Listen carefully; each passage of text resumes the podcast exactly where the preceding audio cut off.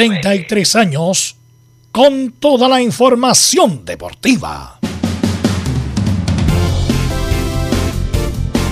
Vivimos el deporte con la pasión de los que saben.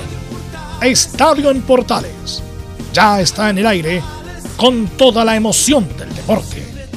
Comentarios: Carlos Alberto Bravo, Velus Bravo, Leonardo Mora, Camilo Vicencio, René de la Rosa y Giovanni Castiglione.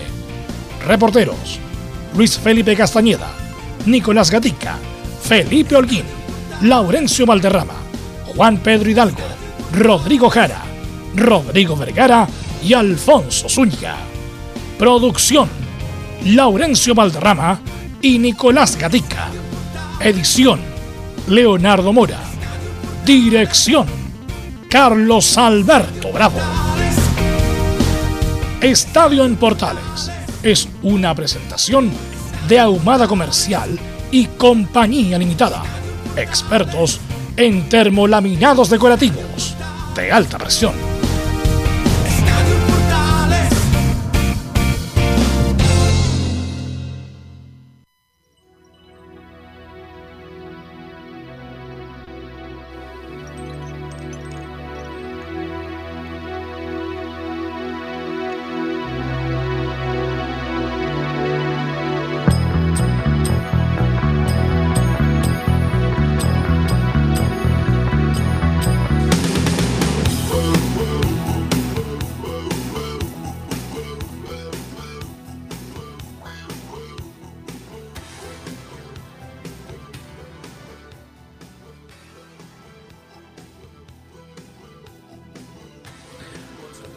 Trece horas y 32 minutos y comenzamos estos viernes musicales de Estadio Portales. Ahora sí, Velus, ¿cómo estás? Buenas tardes. Sí, que le damos un poco de minutaje al tema y después entramos. Pero bueno, eh, son las 13 horas con 32 minutos y ya estamos con los viernes musicales y hoy día estamos con Bon Jovi, este artista norteamericano ya casi llegando al sexagésimo aniversario.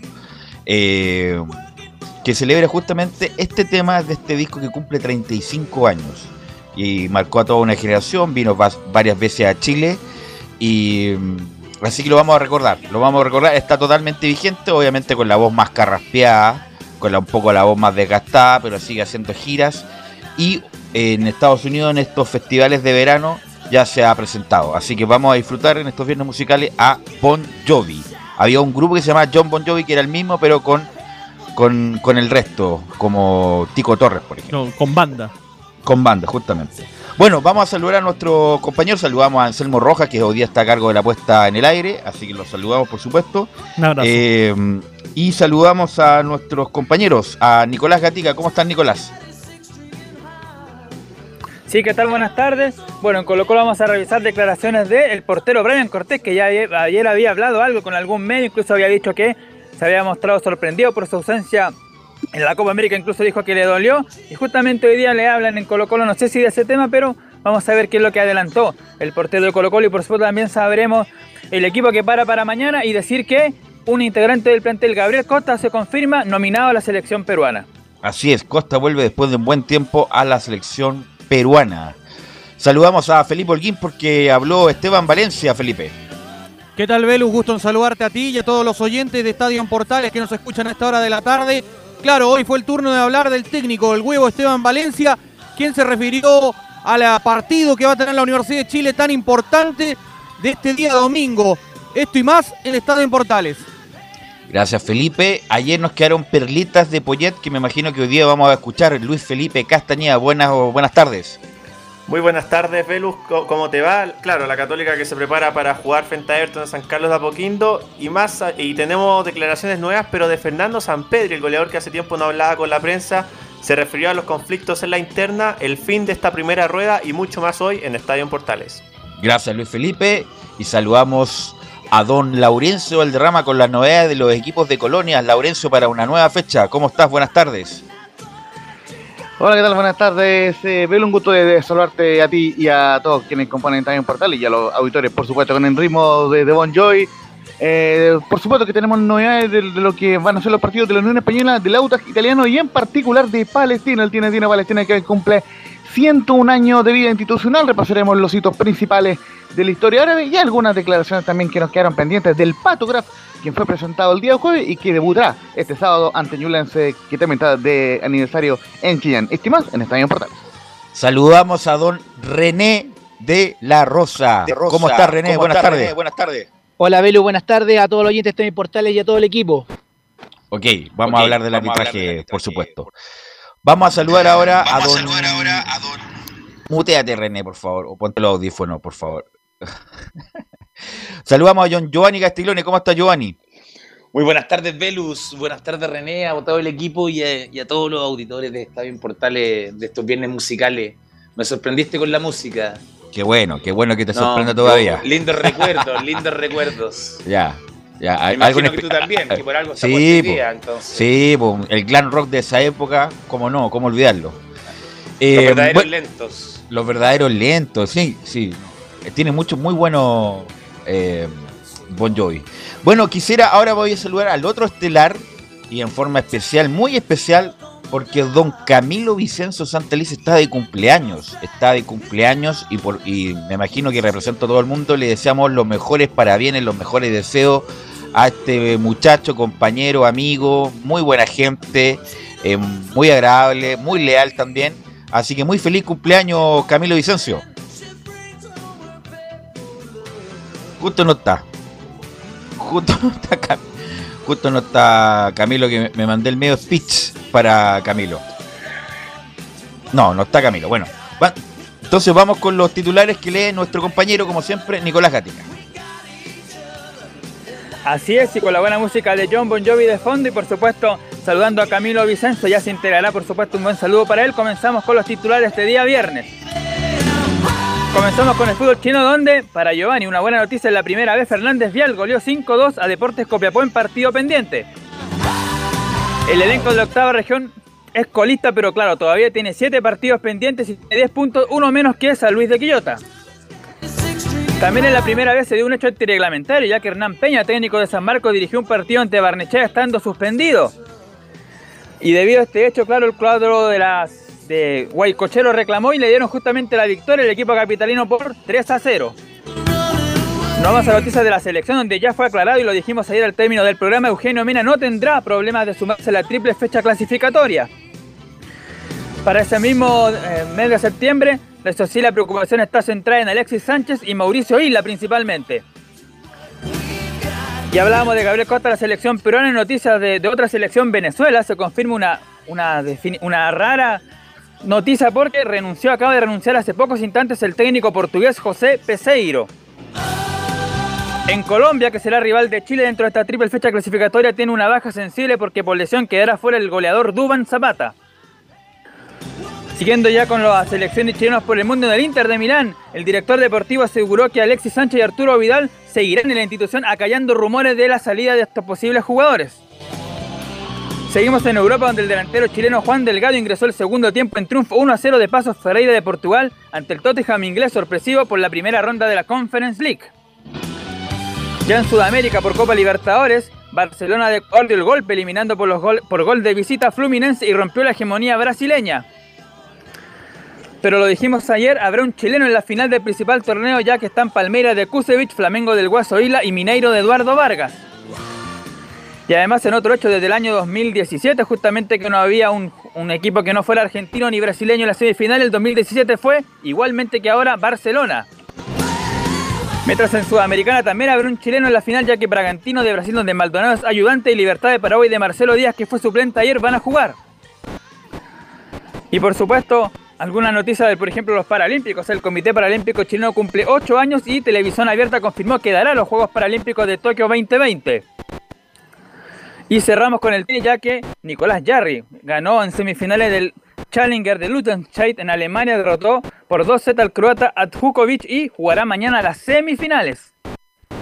Esto y más, Estadio en Portales. Ok, gracias Nicolás. Y con Bon Jovi en los viernes musicales hacemos este programa ya del 20 de agosto. Bueno, voy a empezar por René, obviamente, porque no, René nos acompaña en la primera media hora con, media hora, que, con, todo esto que, ha pasado, el arbitraje, René, René, la denuncia de Sagredo, Arancibia, el Cifut. ¿Qué te parece en general, lo que está pasando, René, con el arbitraje? La verdad, Velus, eh, de hace un corto tiempo ya eh, el arbitraje chileno lamentablemente ha ido en, no en decadencia, porque sería muy drástico la, la definición, pero eh, los árbitros no se han puesto a la altura. Lamentablemente los hechos eh, son elocuentes. La Claudia Aranda a través de Sagredo fue claramente una agresión que no debería existir ni en la mente de un árbitro ni en la mente de ninguna persona. Eh, lamentablemente se vio muy feo, muy agresivo. con lo de, lamentablemente también con la agresión al asistente, en realidad es una agresión, si bien es cierto, uno puede decir, ah, las canchas la ve todos los días, pero si fuese eh, recordemos que ahora hay partes femeninas también en, el asunto del arbitraje y si le hace ese mismo, yo creo que tendría más eh, relevancia. Así que yo creo que hay que ponerse serio con el asunto del arbitraje. Eh, Jorge Osorio tiene que tomar las medidas y conjuntamente todo el plantel de árbitros también tomar conciencia de lo que está ocurriendo y que no es lo mejor para en la calidad una, en la cancha es otra y fuera también no debería por qué serlo. Sí, porque pierde prestigio René y además pierde autoridad. O sea, ese árbitro debería ser sancionado. Ahora la pregunta que te digo yo, ¿cuánto sería la cuantía de la sanción? Porque no, no, no, no se puede poner a ese nivel a ese árbitro. Claudio, bueno, Claudio Aranda, eh, Claudio Aranda ya está en, su último ya camino en la carrera, en su larga carrera, igual. Eh, tiene más de 45 años eh, debido a que tiene aforo sindical. Por eso eh, pudo durar más de los 45 que es normal y lo ayudó también a lo del VAR, que ahora tiene que ser árbitro activo y, se tomó justo esa colita y al final fue favorecido. Pero el mismo que se puede decir en términos muy vulgares clavó su tumba. En realidad Claro, firmó su retiro y yo creo que lo van a tomar en cuenta y yo creo que hasta este año no va a estar y a lo mejor va a estar solamente, no, creo que esté en la cancha, va a estar en, el asunto de VAR hasta el final de y tomar las medidas correspondientes. Yo creo que Jorge Soto debe tomar las medidas para ser un ejemplo para todos, para la gente que viene de, abajo, en el sentido de la escuela formativa, eso no, puede ser, un árbitro no puede llegar a agredir. No, no nunca ponerse a ese nivel, es como, como árbitro de barrio, por René lamentablemente, eh, se ve una forma que, fue con intención, después se ve claramente que se arrepiente, va donde el jugador y después dijo, bueno, el problema mío con el D es un problema entre él y yo, le decía a los otros jugadores claramente, no se leer los labios, pero se ve con, la expresión corporal eh, claramente que se notaba muy afectado después que, de lo que hizo, porque se dio cuenta que no fue un juego. Ahora, bueno, desafortunadamente siempre se saca a flote tu, ejemplo, por René, en el sentido que este muchacho con Arica. Si hay alguien que tenía la justificación para responderle una agresión, fuiste tú, justamente, porque obviamente fue un, golpe maletero de Héctor Toledo, pero obviamente también guardaste las proporciones, te pusiste frío y no, y no respondiste ni siquiera ya estando un poco más tranquilo.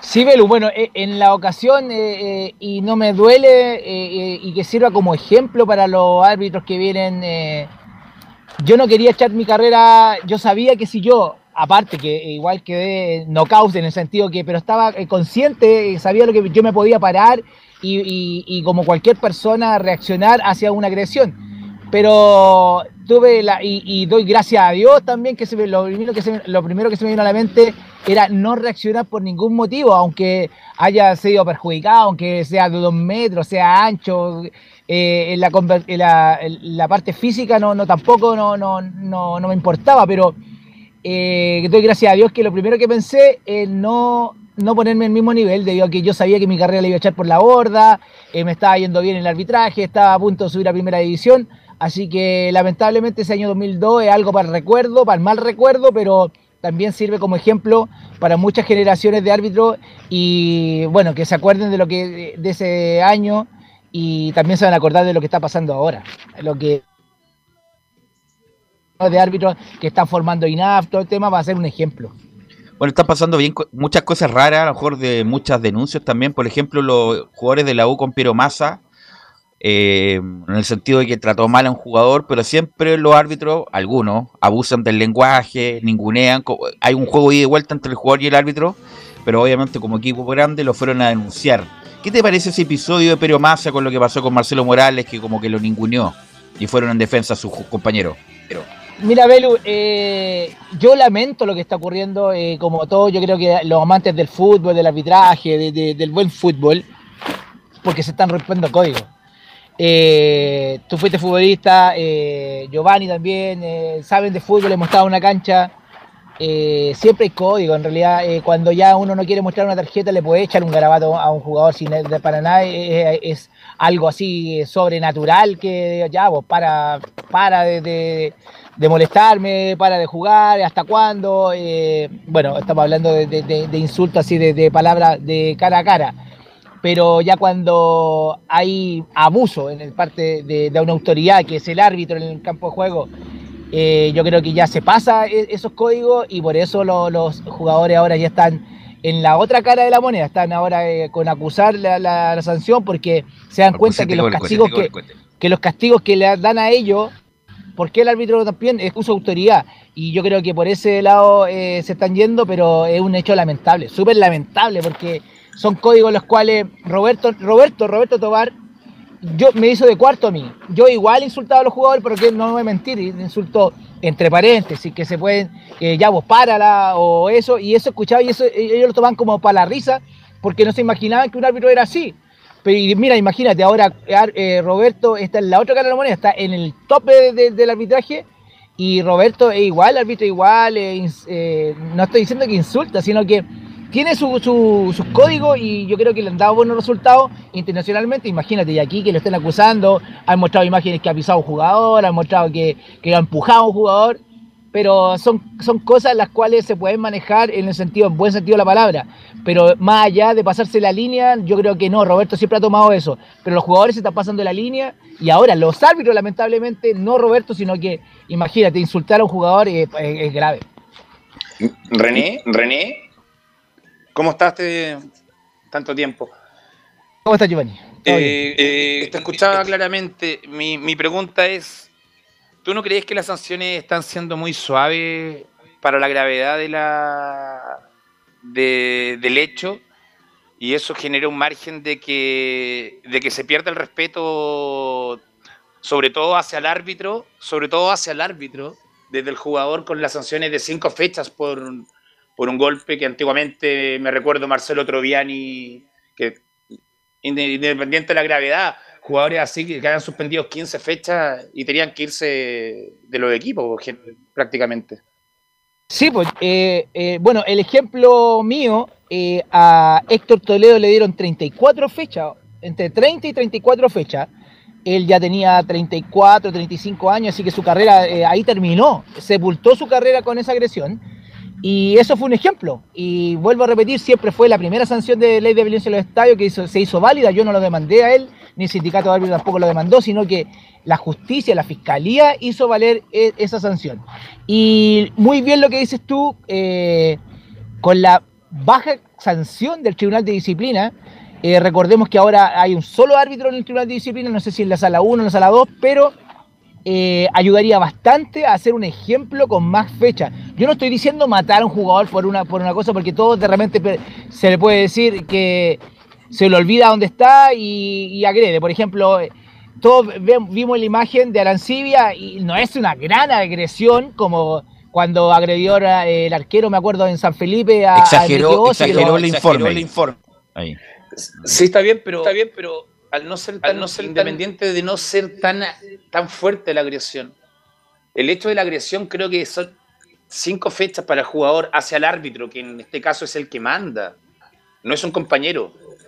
No, sí. Yo marco, la, diferencia. Es muy poco, es muy poco. Creo que es muy poco. Creo que, es un ejemplo que dice, el día de mañana me caliento, le pego de nuevo y me van a dar cinco fechas. Eh, eso el tribunal, eh, bueno, para eso están las comisiones de arbitraje, para reunirse con el tribunal, hablar, así como uno eh, en, la, en, la, parte civil puede tener un abogado, puede, tener, puede ir a hablar con el fiscal. Yo creo que Jorge Osorio tiene que, tiene que sacar la cara y demostrar su jefatura en este aspecto, porque eh, cinco fechas para una agresión así, es lo que dices tú, un jugador va a ver, nah, no, eh, me van a dar cinco fechas, ya no sé. Tú sabes mejor que nadie que a veces los jugadores quieren que los castiguen y todo el tema por, por forma personal. Yo creo que, bueno, nadie quiere castigarlo, pero yo me recuerdo que me pedían a mí, profe, muéstrame una amarilla más para estar castigado la próxima semana para salir con la familia. Y me lo dijeron, y es un código del cual eh, lo estoy sacando a flote por lo mismo, que hay códigos internos que, que, que lamentablemente se están saliendo a la luz y no ha sido para forma positiva. René, Bueno, la- ah, por lo mismo, una agresión cinco fechas, un escopitajo debe ser menos. Eh, la Te lo verdad. pongo, se eh, lo ponía en gravedad. en gravedad. ah, claro, sí, pues. Entonces, Sí, porque- estamos, eh, estamos ponderando para abajo, entonces nos podemos ir al carajo en tema con, como, tú, como yo digo, la falta de respeto, revolución de los jugadores hacia el árbitro, que antiguamente era una eminencia que no se podía tocar. Claro, eh, lamentablemente estamos nivelando para abajo y eso no, no a, a largo plazo nos puede jugar una mala pasada y me incluyo porque eh, te recuerdo que yo sigo arbitrando, estoy en tercera división, imagínate, esto es el nivel profesional, imagínate el nivel ANFA eh, o el nivel amateur, imagínate cómo es el tema. Bueno, lo otro, René, es la derivada como la defensa corporativa del Seafood a sus jugadores justamente por la exageración de algunos informes de los árbitros. Entonces, como decía Giovanni también, que ante la de juicio la credibilidad del, árbitro en general. Entonces ahí está, no sé qué pasa con la formación de los árbitros o con esta nueva camada o con la dirección de Jorge Osorio, René. Yo creo, Velus, que más allá de la formación, porque una cosa es la formación y uno, una cosa es también eh, captar lo que quiere entregar la formación. Ahora ya uno saca los aspectos personales, eh, de, de eso que uno es más prepotente o uno menos, menos prepotente, uno es más cautivo, no. A mí me sorprendió notoriamente lo que hizo Claudio Aranda, porque Claudio Aranda es una persona que yo la conozco hace muchos años, y Claudio Aranda eh, no es así, no era así. Pero la- la- uno no sabe en qué situación, igual que un jugador está pasando por eh, en, en su vida, eh, Por quizá... peleó con la señora. con la señora. No, puede ser, puede ser, puede haber empezado con la señora, o, o- o tiene, puede tener 10.000 problemas. Un día Que- más un día cualquiera. Yo voy porque eh, fue claramente una provocación y cómo no saber también poner, tener claro los árbitros que vienen en la escuela formativa, los que vienen en la, en la segunda división, en primera B, y más los de primera. Está todo, está todo grabado. Ahora es tan fácil pescar un celular y te graban las redes sociales, todo. ¿Cómo no va a pensar, churra, me están grabando, eh, voy a hacer esto y voy a salir perjudicado? Imagínate, después jugador Sagreo eh, eh, puso más en el sentido, y yo encuentro la razón también, tirarse al suelo, del dolor, todo el tema, pero a lo que voy yo, eh, está todo grabado, está todo, se, ahora ya está todo, es, es una vitrina, es una vitrina en la cual tú no puedes ni tirar un escupo, un árbitro que una vez Manuel Acosta tiró un escupo y justo lo estaban enfocando y se vio horrible, a un jugador a lo mejor no tanto, en el sentido, sin desmerecer, pero es el juez, es como, no sé, bo, el juez es el que, el que tiene que llevar la rienda del, del, del fútbol, las reglas de juego, es tenerla y lamentablemente eso se está perdiendo. Te entiende perfecto. Entiende perfecto. Ahora, René, ¿y qué te parece la defensa que salió con todo el Seafood a defender a sus jugadores justamente por la exageración de los informes? ¿Qué te pareció esta defensa corporativa del Seafood? Sí, bueno, a ver, eh, yo no, no, no voy a criticar al Sifu porque efectivamente a veces es tan fácil una palabra o una escritura que te puede modificar. Por ejemplo, un golpe a una agresión, eh, porque puede poner un golpe de puño o, un- o me pasó a llevar o con las claras intenciones de, eh, todas esas cosas son manejables en el aspecto, eh, se puede decir hasta jurídico, los abogados utilizan tantas palabras que que decir es lo mismo, pero de otras maneras y en, en el aspecto de, gravedad a lo mejor eh, aumenta. Y eso es lo que yo creo que está reclamando el SIFU, que a lo mejor, si bien es cierto, a veces uno quiere expresar algo y lo expresa mal, o se pasa, o, se queda, en el sentido que muchas veces eh, árbitros escribieron, eh, y me incluyo, que siempre la comisión de arbitraje que está a cargo revisaba los informes de los árbitros previamente que entra al tribunal, porque cualquier error, cualquier eh, dificultad puede o darle más fecha o quitarle más fecha a, un jugador. Y eso es eh, lo que está pasando. Y yo creo que eso es lo que está defendiendo el Seafood. Antiguamente podían llevar, eh, era así como extraordinario, por ejemplo, ya una agresión y se llevaba un video. Yo me acuerdo que llevaban video cuando no había tanto audiovisual el tema, llevaban un video y, se, y se salvaban. Como también a veces el tribunal encontraba que era más, era más de lo que estaban informando. Así que eh, está para los dos lados, pero yo creo que está razonable, está es respetable lo que está haciendo. ¿Sí? En ese tiempo se pedía autorización para poder llevar un video, para ver si te dejaban apelar. Claro. Lo digo porque, lo, viví, porque lo viví. Sí, pues. Ese era un video, de Giovanni. No, no, no, pero me refiero, no, no, era llegar y ir y con el video. No, sí sé. No lo, no lo, aceptaban como no lo aceptaban como medio de prueba, claro. Porque defendía la, la, la postura del árbitro en ese aspecto. Y, y también veía la imagen y, y, ya, tráemelo. O es que más, más es eh, la parte eh, verbal las que no, no, no, no, no, no dejaban llevar video, pero... René, lo, que pasa, lo que pasa es que el árbitro, igual que el carabinero en el, en el tránsito, es el ministro de fe. Entonces tú para contrarrestar al árbitro o al carabinero tienes que tener pruebas contundentes. Por ejemplo, si tú te pasas un disco pare y tú dices que no te pasaste el disco pare y nadie más te vio y solamente el carabinero, jodiste. El ministro de fe es el carabinero. Lo mismo pasa con el árbitro si es que no hay ninguna prueba suficiente, en contrario. Mismo, por lo mismo, es, es así y yo creo que el mejor ejemplo del carabinero. La autoridad somos los árbitros en la cancha y yo creo que no hay que eh, abusar de su autoridad y tampoco en la parte de, los jugadores, tampoco tomar eh, eh, la justicia por sus manos. suena así como algo de lo que está ocurriendo acá en Chile, con todo que uno quiere demostrar ahora su molestia por algo y, toma por su, la rienda por, manos propias, pero como te digo, eh, es algo, una mala pasada en este arbitraje, eh, viene pasando, viene de, esta bola de nieve viene creciendo y yo creo que Jorge no, no ha tomado las medidas o no le ha tomado el peso a lo que se viene con referencia a... Para terminar, eh, este bloque... sí, adelante. un segundo, Belu. pero si la NFP y el tribunal se empieza, empiezan a aceptar todas las apelaciones, todas las quejas contra los árbitros, vamos a terminar que todos los partidos, por cualquier error que haya, va a terminar siendo informado en contra. Entonces vamos a terminar en qué? En nada. O sea, creo que las cosas están claras. Sancionar bien cuando con las sanciones, yo no digo que hagan sí hay que darle la pena de la muerte, pero, pero te da un margen de, de lo que decía antes, un margen de, de decir me van a dar cinco fechas, entonces unos cupitajos me van a dar tres y creo que estamos ponderando para abajo y quitándole poder al, juez que es el que manda el partido. Yo creo que eso es lo que tiene que mentalizarse. Se, pondera también, la, también varias atenuantes que tiene el jugador, el reprochante de contexto exterior, que no tenía sanciones anteriores, ta, ta, ta, ta, y ahí se calibra la pena, por Giovanni, no solamente es por el hecho en sí.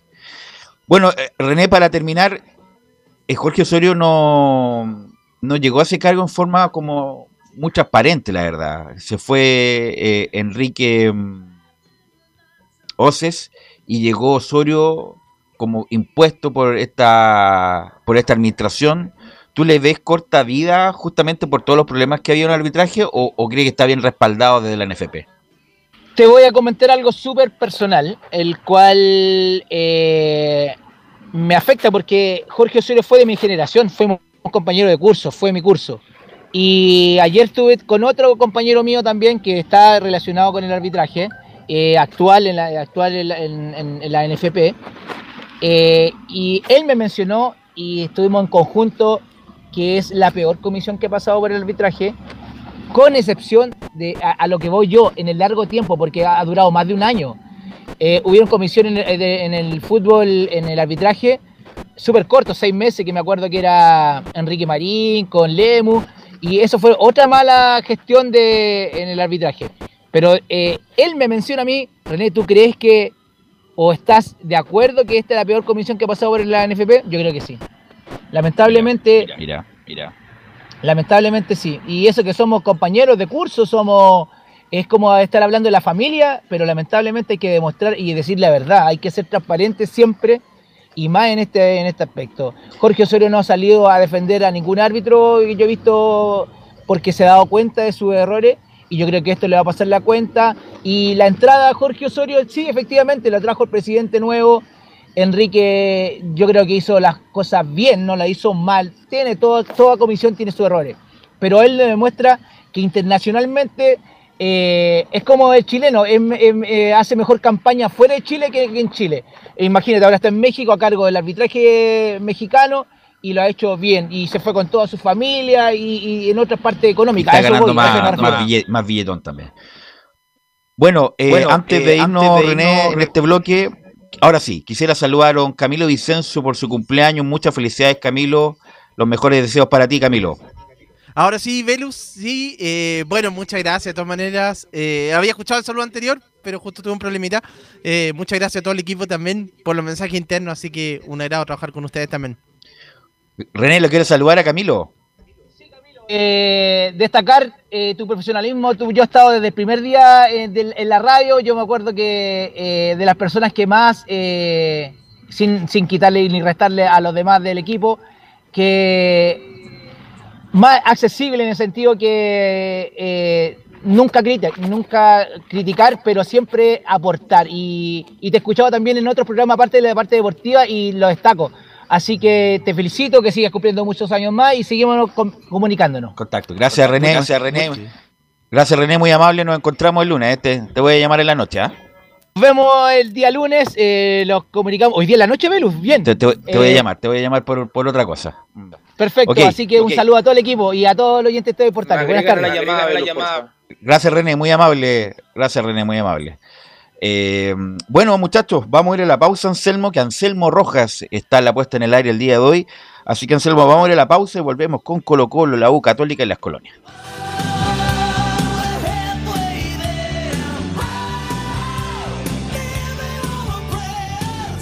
Radio Portales le indica la hora. Las 2 de la tarde. Dos minutos. ¿Quieres tener lo mejor y sin pagar de más? Las mejores series de televisión, los mejores eventos deportivos, equipo transportable, películas y series 24/7. Transforma tu TV a Smart TV. Llama al 973-718989. Twitter arroba panchops. Visita www.radiosport.cl, el sitio web de la Deportiva de Chile. Programas, noticias, entrevistas y reportajes, podcast, radio online y mucho más. Todo lo que pasa en todos los deportes lo encuentras en www.radiosport.cl. La Deportiva de Chile en Internet. Porque lo bueno puede ser aún mejor. Prepárate a conocer la evolución de la Primera de Chile. Bienvenido a Portales Digital. Ingresa ya a www.radioportales.cl y descubre nuestra señal en vivo en audio y video, además del tradicional 1180m. Mantente al día con las últimas informaciones de Chile y el mundo e interactúa con nosotros a través de nuestras redes sociales en Facebook, Twitter e Instagram. Recuerda www.radioportales.cl La nueva multiplataforma de la Primera de Chile ahora es aún mejor. Termolaminados de León, tecnología alemana de última generación. Casa Matriz, Avenida La Serena, 776 Recoleta. Foro 22 622 56 76. Termolaminados de León. Desde todo Chile. Desde todo Chile. Y para todo Chile. Y para todo Chile. Portales Digital está en todas partes. www.radioportales.cl Entre Marco Grande y Marco Chico, media vuelta y vuelta completa. Escuchas Estadio en Portales en su edición central. La primera de Chile, uniendo al país de norte a sur.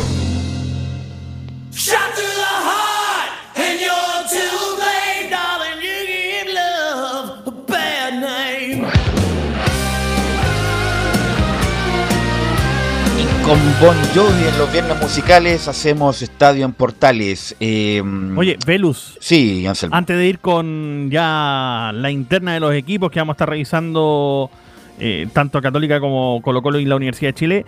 Eh, y, da- y respecto a uno de los titulares que dijo Nico en el inicio del programa, desde 2006 que no hay equipos argentinos en ninguna de las dos de semifinales de, de los torneos importantes Así con. Mebol.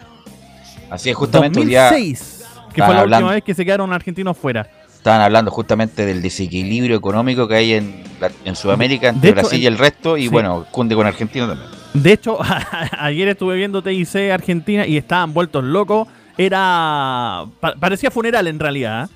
Eh, bueno, también muy futbolizado el medio argentino, obviamente que también pasan cosas así, pero es increíble cómo estaban de muerte en Argentina porque 13 equipos participaron este año, 13 equipos argentinos, 6 en Libertadores y 7 en Sudamericana, y ninguno pudo llegar a semifinales de ninguno de los dos torneos. Así es, ese es el dato justamente de después de mucho tiempo no están los argentinos. Bueno, eh, antes de ir con Nicolás Gatica, eh, le quiero preguntar a Giovanni, que bueno, está con los viernes con nosotros. ¿Qué te pareció en general lo de Colo Colo? Que mm, está firme en el campeonato local, en la Copa Chile lo más seguro es que pase a la final. Se ve un equipo distinto, dinámico y de un juego. ¿Qué te parece a ti, Giovanni, en general lo hecho por Colo Colo hasta ahora? Bien, me parece bien, Velo. Una grata sorpresa. Un equipo sólido se transformó. Bueno, este partido que pasó se destapó con goles. Pero sigue Quintero pidiendo un 9. Pero un equipo sólido. Quintero no se equivocó cuando pidió y tocó mesa pidiendo al central con nombre y apellido que Emiliano Amor. Que creo que ha sido un aporte fundamental para este, como no, no te puedo, no digo renacer, pero solidificación del tema defensivo en Colo Colo y bueno, que se ha notado en la tabla y se está notando en el rendimiento también en cancha que, que ahora está haciendo un Colo Colo que juega algo y que ataca ba- bastante. Y cuando se le abre el arco como se le abrió el partido pasado es un equipo de temer, peligroso que creo que va a estar palmo a palmo peleando hasta fin de torneo el torneo nacional. Y la Copa Chile, bueno, creo que la tiene el cupo en la final prácticamente asegurado salvo algún imprevisto que no creo que, no creo que se dé en este caso y con grandes posibilidades de, de llevarse el título, porque vemos las otras llaves, creo que Colo Colo es el más sólido de los, de los equipos que están en carrera en este momento. Así es, y justamente por ese muy buen rendimiento, Nicolás Gatica, es que uno de sus jugadores, Gabriel Costa, fue llamado nuevamente eh, a la selección peruana, Nicolás Gatica. Sí, buenas tardes, claro. Antes de pasar a revisar ya las declaraciones de Brian Cortés, que habló de y también de algunos jugadores como Emiliano Amor y Solari, que también reforzaban el plantel y que también tienen declaraciones. Claro, en el tema de Gabriel Costa se confirmó hace minutos nomás, o horas, de que Gabriel Costa es nominado a la selección peruana. Al principio, ayer, se decía que estaba reservado, lo mismo que Eduard B y otros jugadores, pero finalmente, claro, ya no es reservado, sino que se confirma que Gabriel Costa no estará, eh, o sea, estará nominado a la selección peruana para el mes de septiembre, por lo tanto, y aquí estaba revisando justamente ahora cuáles son los partidos que se perdería el delantero colocolino o el volante colocolino, según como lo utiliza el técnico Quintero, es el primero, ya sería el que el del 29 de agosto, vale decir, del próximo fin de semana, cuando Colo Colo reciba a Cobresal, ya se perdería ese partido. Además, se va a perder el de la semifinal de Copa Chile de vuelta contra Unión Española el día primero de septiembre, el miércoles. Y si Colo Colo avanza, que en un 90% es probable que así sea, también la final del día 4, sábado, que se va a jugar en Talca ese partido ante Everton o Coquimbo, también se perdería. Y el último que también se perdería, eh, perdón, Gabriel Costa, sería el duelo frente a O'Higgins, que se juega el 8 de septiembre. Esos serían los partidos que se perderían Colo Colo a Gabriel Costa. Bueno, una cosa por otra. pues, sí. Está a buen nivel, lo llamaron de la selección de peruana. se hecho, juega- Gustavo Quintero no estaba para nada feliz con el llamado de Costa. Bueno, como también River hoy día estaba viendo que le van a sacar seis jugadores. Bueno, así es la cosa nomás, se juegan ¿Cuánto le queda a Costa en Colo Colo de contrato? Parece que este Hasta y el otro, ¿no? Hasta Hasta, diciembre. diciembre. Mira, y- Una- y, se puso las pilas chance. justo al final. Una linda se, chance para... y se puso las pilas la justo, justo al final Costa. Pero Costa, ¿cuánto tiene? ¿32 años ya? Sí, Bueno, pero yo, yo sé de buena, de buena, muy buena fuente que está esperando salir de Colo Colo para irse a México. Bueno, tuvo oferta en algún momento y Colo Colo como Dijo que no, aguantó. pero está esperando ahora, si termina en diciembre. Lo más, lo más importante es el nivel de Costa. Después Sí, lo ha subido. de- de- lo ha despertó subido- Costa. Junto con Colo Colo lo ha subido, entonces. Independiente que se pierde mucho gol, pero crea mucho también. Entonces es un jugador importante en este momento y por algo fue llamado a la selección. Así que bueno, va a tener que enfrentar sin Costa Colo Colo estos partidos que vienen Nicolás Gatica. Sí, bueno, ayer habíamos conversado de la situación de los jugadores juveniles, como Vicente Pizarro y Joan Cruz. Bueno, ahí estuvimos viendo con Laurencio Valderrama, eh, analizando y todo eso. Y no, estuvimos buscando en varios medios y lados y no tenemos la, la información de Joan Cruz. Sabemos que Pizarro terminaría contrato y se le renovaría, pero el caso de Joan Cruz no lo tenemos muy claro. No un si segundo, dame un segundo. algo, damos eso, justamente Anselmo, que también está cerca de Colo Colo. Cruz, este muchacho juvenil, zurdo, rápido, tiene contrato con Colo Colo, ¿no? Anselmo, Ahí sí, nos fue perdón, Anselmo. sí, que Ahí estaba sí. con el micrófono muteado, solo mandando música. Eh, de momento tiene contrato, co- tiene su primer contrato como, como profesional. Hay que recordar que tiene apenas Tiene 18 contrato, años. entonces, Sí, tiene su primer contrato como Ya. profesional. Ahora, ¿por cuánto es ese contrato? Estoy tratando de averiguar. Eh, pero si no me equivoco, lo firmó el 1 de marzo de este año. Por lo tanto, probablemente debería durar al menos tres años ese, ese primer contrato.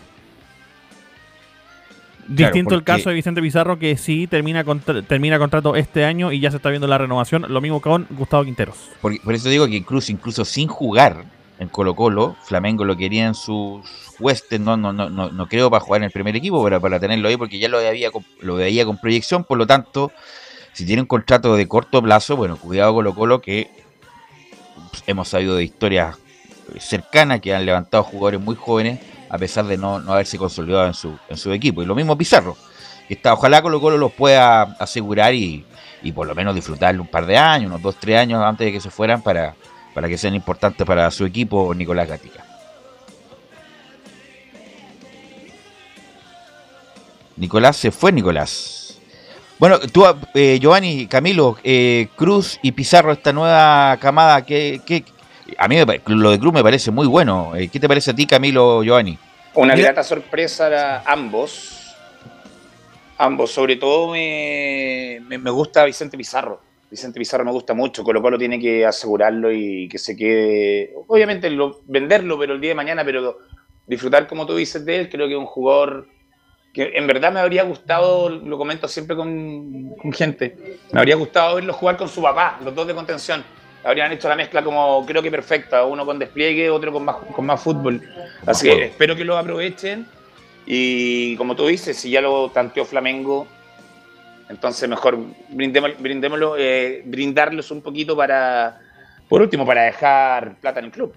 Camilo. Sí, súper importante. Sobre todo, al que vi más en detalle fue, fue contra Unión Española en el partido de, de Santa Laura. Fue a Vicente Pizarro y, bueno, y, y ya lo he visto más partidos, pero me parece bien un tremendo, tremendo jugador que tiene un- un- un- mucha carrera por, por delante. Pero eh, bien, a Joan Cruz no, no lo he visto más en detalle. Pero eh, me parece interesante porque hace un tiempo se hablaba justamente de Colo Colo, que no sacaba de las divisiones menores y ahora... sacó como, sacó ahora una, un- una cantidad importante de buenos Seis. jugadores y, y jóvenes. Cruz, a ver, nombre, nómbremelo, Anselmo, a ver. Seis. Están los dos Gutiérrez, Bruno y, y Diego. Jason Rojas. per- eh, ya, Jason Rojas. Vicente Pizarro. Johan Cruz, Cruz. y Brian Soto. Sí, buenos jugadores los seis. Buenos jugadores los seis. Independiente de lo que dice Camilo, Cruz, ojalá Cruz siga mejorando porque un jugador de, que, de que no hay, po. o sea, jugadores rápidos, encaradores. Eh, hay, eh, de los otros pasadores hay varios, hay varios en el fútbol chileno. Pero jugadores rápidos, encaradores que no evitan la refriega como Cruz, hay poco. A lo mejor lo estoy agrandando mucho, pero pero pero ojalá ojalá siga en, en buen camino este muchacho Giovanni. Velus, sí, eh, no creo que para nada lo está agrandando. Lo que sí tiene es muy intermitente.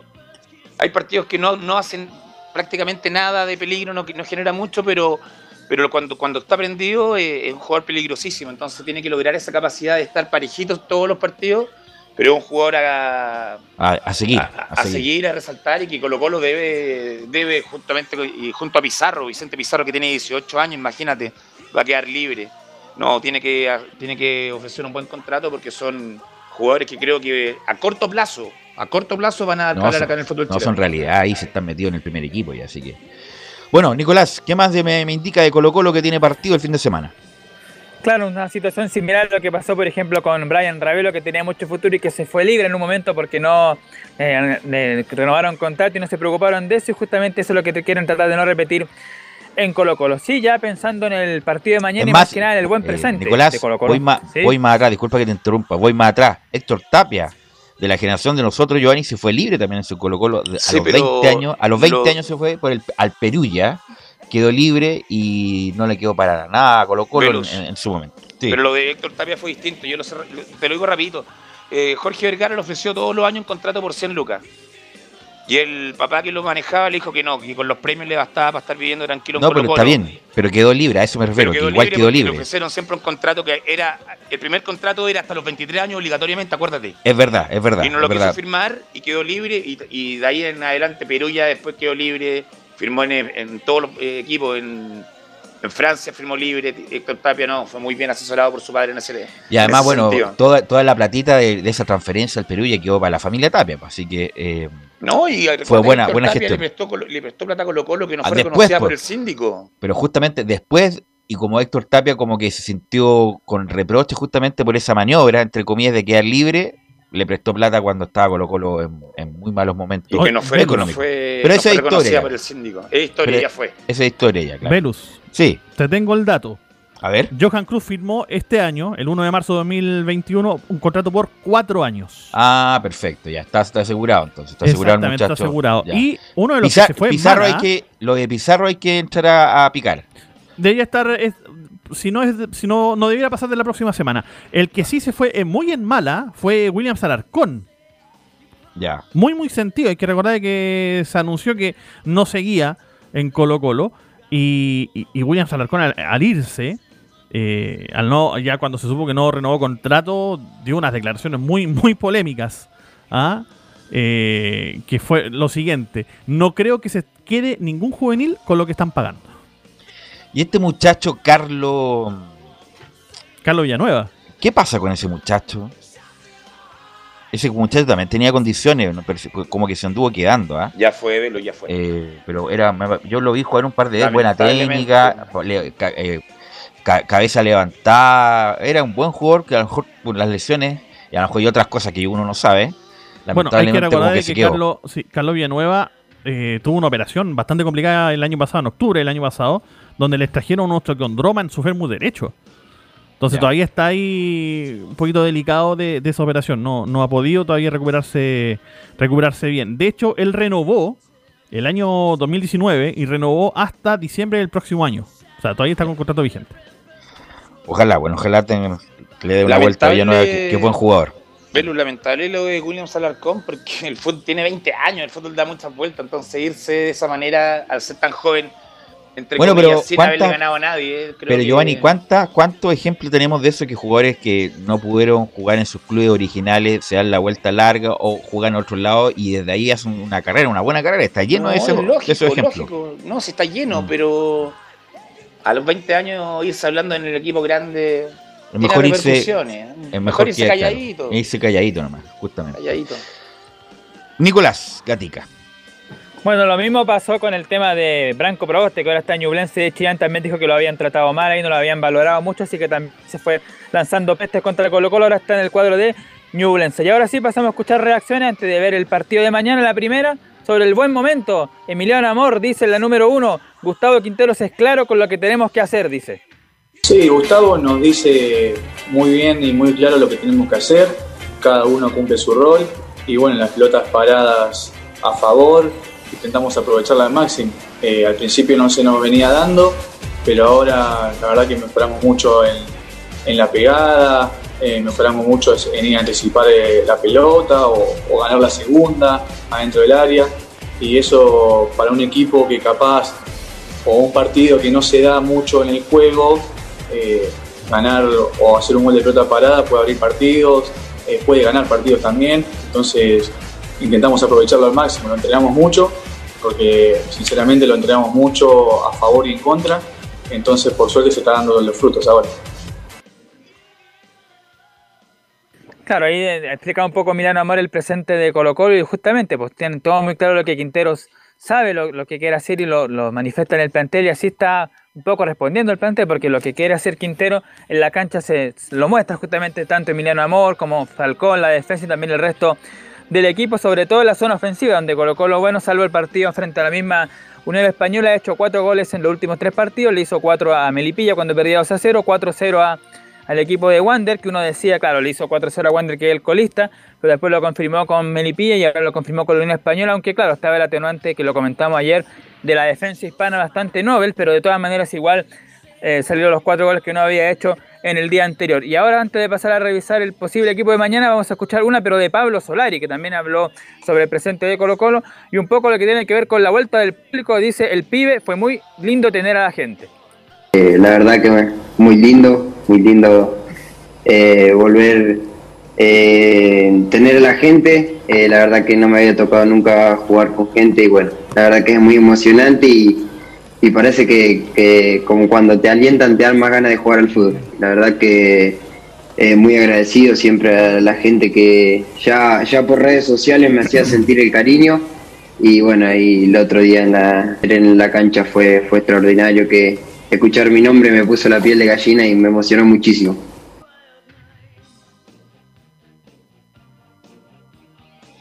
Ahí está entonces los tenía que ver con las declaraciones justamente de tanto Emiliano Amor como de Pablo Solari. Bueno, para el día de mañana debería volver Leonardo el Colo Gil, deberá jugar en la posición acompañando a Gabriel Costa y quedan- quedando más atrás Vicente Pizarro con César Fuentes en la contención. La duda que va a presentar el técnico, que tiene el técnico Gustavo Quintros, es si se recupera o no el lateral izquierdo y capitán de Colo Colo Gabriel Suazo. Ahí tiene dos opciones, que juegue Bruno Gutiérrez, el lateral derecho que es de que estuvo el año pasado a préstamo en Iquique, que él vaya al sector derecho y Óscar Opaso se cambia al sector izquierdo. Se ve difícil que Mico Albornoz pueda estar mañana, si bien es cierto, dicen que todavía que está en buenas condiciones, pero claro, a lo mejor ahí físicamente todavía no está al 100%, por ¿Pero lo cuándo tanto, va a estar Albornoz, viejo? ¿Va a estar que en Navidad? ¿Listo? ¿Pero cuánto tiempo, viejo? ¿Hasta cuándo? Es demasiado, incluso respetando todos los protocolos de las lesiones y la, y de la recuperación física, pero es demasiado tiempo, la verdad. Algo pasa ahí muy extraño que... Pero sigue Bueno, lesionado, No, este ya está listo, pero No, ¿cuándo, está- ¿cuándo va a estar listo este tiene muchacho? que estar metiendo joda fuerte. Algo, algo bueno viene con la con la no, con la esposa, con la novia, incluso de las últimas noticias, pero demasiado tiempo Le entre. ganó, le ganó la pulseada el torto paso que venía de un ligamento cruzado. Imagínate el nivel de Nicole Bornos como es. Entonces, es muy raro lo de Albornoz. Habría que, bueno, ustedes muchachos que siguen Colo Colo en forma permanente, habría que ver bien qué pasa físicamente con Albornoz que nunca está. Ojalá por el bien de él y de Colo Colo esté próximamente, pero es muy extraño tanto tiempo fuera. Y vamos De a escuchar hecho- una última, sí, dale el Anselmo. Sí, de hecho, eh, le preguntaron a Quinteros por, eh, por la posibilidad de que juegue Mico y él declaró y lo dijo. Espero tenerlo para el día sábado. Si no está Oscar Opaso, Mico que está entrenando bien, está Daniel Gutiérrez. Tenemos variantes ahí para el próximo partido. Esto respecto a la lesión de, de Gabriel Suazo. Y ahora escuchamos una última de Brian Cortés, el portero que la tenemos pendiente, y después de eso vamos con la formación para mañana. Sí, vamos a escuchar a Brian Cortés que acaba de declarar en conferencia de prensa que dijo que están convencidos como equipo de lo que están haciendo. Eh, sí, eh, la verdad que estamos, eh, estamos convencidos de lo que estamos haciendo. Eh, la verdad que por el sentido de la palabra se dice que estamos bailando con la bonita, pero, pero la verdad que vamos paso a paso, vamos, sabemos lo que lo complicado que es cada rival y así que estamos convencidos de lo que estamos haciendo, el trabajo que se hace la semana para el fin de semana, así que vamos bien y obviamente somos un candidato, pero para eso hay que, ir paso a paso y a cada partido. Claro, ese paso a paso que dice Brian Cortés, porque lo inmediato tiene Colo Colo desafíos importantes. Este sábado mañana enfrenta a 4 y media al cuadro de Antofagasta. Después, el día miércoles 25, visita a La Calera en la cancha sintética del Nicolás Chaguán. Y el próximo día domingo recibe a Cobresal. Así que esos son los tres partidos inmediatos que tiene Colo Colo mañana sábado, el próximo miércoles y también el otro domingo. Así que en una semana tiene tres partidos el Popular. La posible formación para mañana con Cortés, Brian, que ya lo escuchábamos ahí. Bruno Gutiérrez como lateral derecho, Maxi Falcón, Emiliano Amor y el Torta Oscar Opaso. Esto en caso de que no se recupere Gabriel Suazo. Si Gabriel Suazo se recupera, él sería el lateral izquierdo. César Fuentes y Vicente Pizarro la contención. Gabriel Costa acompañado por Leonardo el Colo Gil que vuelve, que está 100% físicamente. Y en la ofensiva, Marco Volados y el goleador del equipo, Iván Morales. Ok, gracias Nicolás Gatica por el informe Colo Colo. Por supuesto estaríamos como portales digitales en la transmisión del partido de Colo Colo. Eh, y vamos con Laurencio, vamos con Laurencio Valderrama para que nos informe de la actualidad de las colonias. Laurencio Valderrama.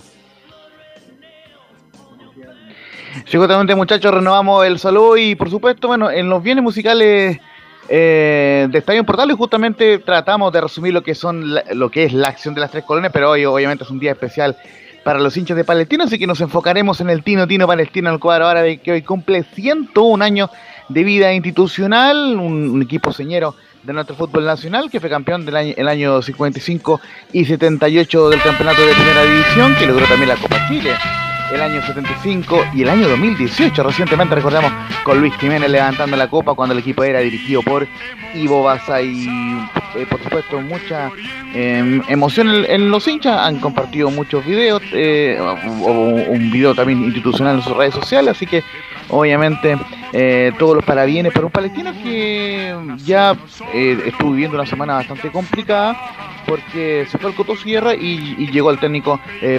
Pero bueno, antes de, ir- con eso, con la actualidad de Palestino que, es- que prepara el partido ante Ñublense, eh, vamos a ir de inmediato con un, saludo que nos dejó hace minutitos solamente el presidente de Palestino, eh, Jorge Bowi, quien, gentilmente conversó con Estadio Portales y dijo en, su saludo, quiero mandar un, frate- un, un saludo a los hinchas de Palestino.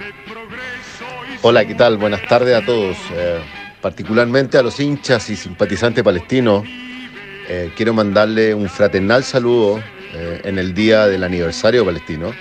Hoy día Palestino cumple 101 años, no es menor, eh, han sido etapas muy importantes la que vivió a lo largo de su historia palestino. Sin lugar a duda que los últimos 10 años hemos eh, eh, hecho que Palestino de una u otra manera sea un actor importante en, el fútbol a nivel latinoamericano, eh, participando en distintas copas internacionales y en el fútbol nacional también. Por lo tanto, eh, en este día tan especial, quiero volver a reiterar un cariñoso saludo para todos los hinchas, simpatizantes y seguidores de Palestino. Feliz aniversario 101, que estén bien.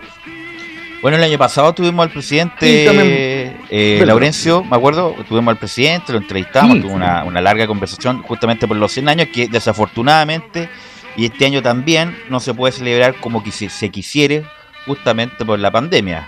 Eh, Claro, y- ahora tienen posibilidad de llegar un poquito más de público, pero Un poco obviamente más no, no es comparable que, no es un comparable poco más que de hacer una fiesta eh, de, de- de aniversario. Claro, aniversario, incluso iban a hacer eh, partido de preliminar de, lo, de la estrella histórica de Palestino, con hinchas famosos de Palestina en general, iba a ser una fiesta, una cuestión también multimedia, que desafortunadamente el año pasado no se pudo hacer, y me imagino, Laurencio, este año en menor medida se va a hacer algo. Sí, justamente eh, hay algunas iniciativas eh, vía, vía online para la gente de Palestino y justamente eh, también vamos a repasar en el contexto del aniversario una declaración que compartió el, el sitio oficial de Palestino de Carlos Abón, quien eh, for- formó parte del primer plantel campeón de Palestino, que fue, recordemos, campeón del ascenso del año 1952. Justamente el próximo año se cumplen 70 años de, de ese hito. El primer campeón de la, de la primera vez fue Palestino y, justamente formaba parte del plantel Carlos Abun, quien dice en, en su declaración, Palestino para mí es como un hijo más. La camiseta para mí y Palestino para mí es como un hijo más. Yo tengo cuatro hijos y Palestino es mi quinto hijo, porque nosotros lo creamos. Para mí el mejor jugador de Palestino de todos los tiempos fue el Munico Col. Oscar Fabiani también extraordinario. Con él ganamos varios campeonatos. Y Elías Figueroa. Elías Figueroa, el mejor jugador del mundo en su puesto. Ahora el mejor es el, el Mago Jiménez. Es fuera de serie. Bueno, yo les quiero decir que Palestino no solamente es un equipo, representa un pueblo que sufre. Así que por favor hagan el esfuerzo más grande para hacer sonreír a un niño en Palestina, porque en Palestina nos están viendo, ven los partidos. Eso sería. Y es de la colonia, don Carlos Abun de la colonia, probablemente tal, así que de toda Exactamente. la familia, la familia Y- Abun, no solamente por el sacerdote, sino que yo tengo incluso un conocido Abun también que es de esa misma raíz de la familia. Laurencio. Cuéntame, Y el año eh, Camilo, y, y- y feliz cumpleaños, por cierto. Camilo Vicencio Abun. Y el año pasado incluso sacaron una camiseta de que, eh, que la estrenaron con la U precisamente en esa vuelta Exacto. a- a la- al fútbol, con los 100 a- con la camiseta de los 100 años. Justamente una de las actividades que está haciendo eh, el Club Palestino es, es sacar en promoción esa camiseta eh, de, los 100 años, muy bonita por cierto, así que eh, por lo menos eh, los hinchas eh, de Palestino tienen eh, una eh, alegría, algo importante que poder celebrar hoy día porque son 101 años. Y ojo, que lo complementamos también con la actualidad eh, porque visitará a Ñublense este, este sábado que también está de, de aniversario, le mandamos un cariñoso saludo a los hinchas de Ñublense porque cumplen 105 años de vida institucional, curiosamente Palestino y Ñublense comparten el hito de ah, eh, haber sido creado el mismo día, el 20 de agosto, pero de distintas fechas, por supuesto.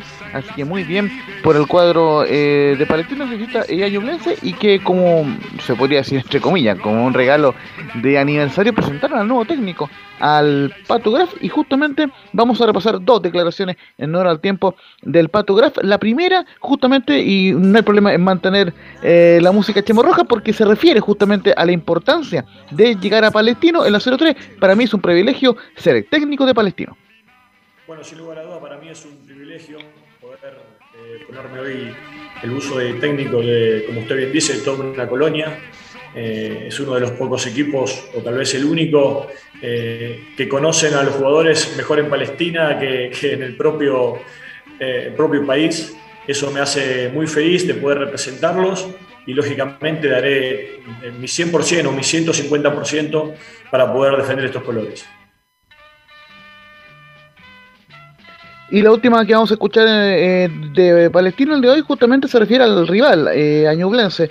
El técnico Pato recordemos que hay tres puntos de diferencia solamente entre ambos equipos, así que será importante para Palestino no solamente ganar por el aniversario, sino para ir remontando en la tabla. En la 07 dice que Ñublense es un equipo intenso y está sobre nosotros en la tabla. Con respecto a Ñublense, bueno, lógicamente sabemos que es un equipo muy intenso, eh, es un equipo que ataca mucho por banda derecha, es un equipo que juega mucho con balones eh, a espalda de las defensas, porque tiene normalmente eh, jugadores muy rápidos en la parte delantera, un equipo que está sobre nuestra situación hoy en la tabla y bueno, y hoy justamente es el primer objetivo poder alcanzarlos y bueno, y seguir en nuestro camino ascendente.